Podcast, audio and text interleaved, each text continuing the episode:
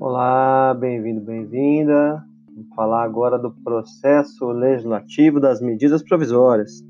Estamos tratando do nosso livro Descomplicando o Direito Constitucional no exame do AB concurso.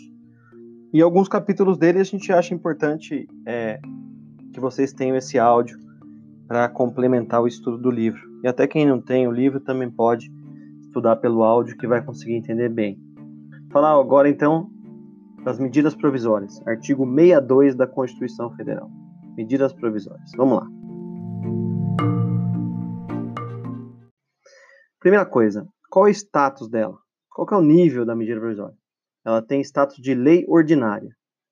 Ou seja, Qualquer matéria que a Constituição determinou para lei complementar, medida provisória já era, não pode cuidar.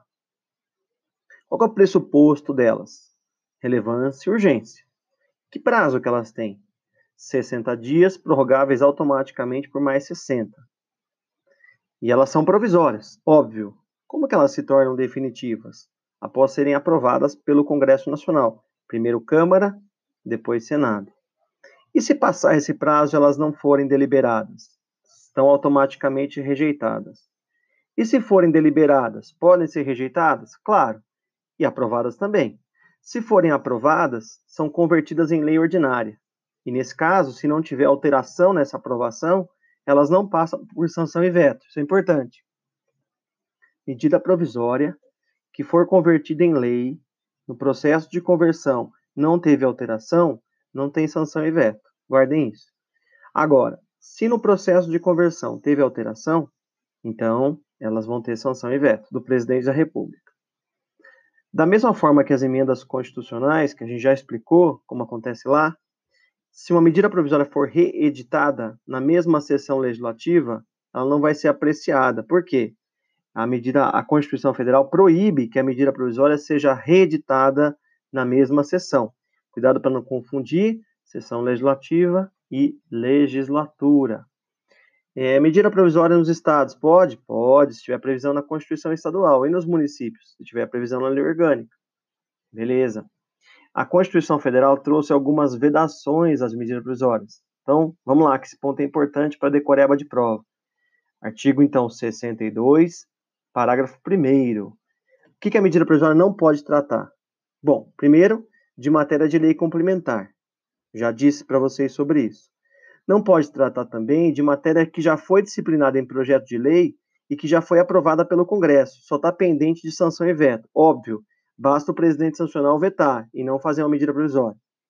Também não pode cuidar de organização do Poder Judiciário e do Ministério Público, da carreira e garantia dos seus membros, porque isso é matéria interna de cada poder.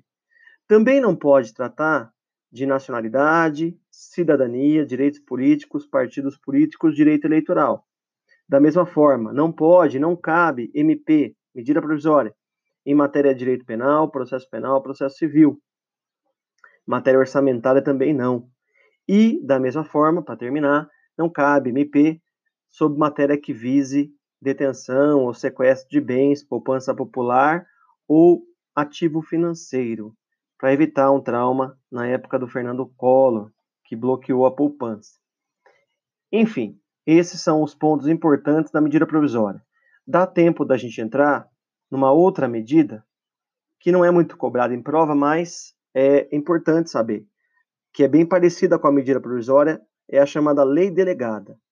Na lei delegada, percebam, na lei delegada, o presidente da República, e essa é a semelhança com a medida provisória, solicita ao Congresso Nacional a possibilidade de fazer uma lei, né? Então vai ter força de lei ordinária, igual a medida provisória. Mas aqui já é uma lei. Ele solicita ao Congresso para fazer lei. Se o Congresso autorizar, ele edita uma resolução com os termos dessa é, futura lei feita pelo presidente. Entretanto, é, a Constituição Federal previu algumas limitações nas leis delegadas. Então, elas não podem tratar também de nacionalidade, cidadania, direito individual, direito político, direito eleitoral. Não pode tratar de matéria orçamentária, não pode tratar de organização do judiciário Ministério Público e garantia dos seus membros. Também não pode em matéria privativa da Câmara, do Senado, matéria reservada à lei complementar, né? Esses temas não cabe lei delegada. E se a lei delegada, quando o presidente for fazer, exorbitar os limites tratados na resolução do Congresso Nacional quando autorizou o presidente a fazer? Nesse caso, o próprio Congresso, que é o dono da competência, pode sustar aquilo que o presidente exorbitou nessa lei delegada.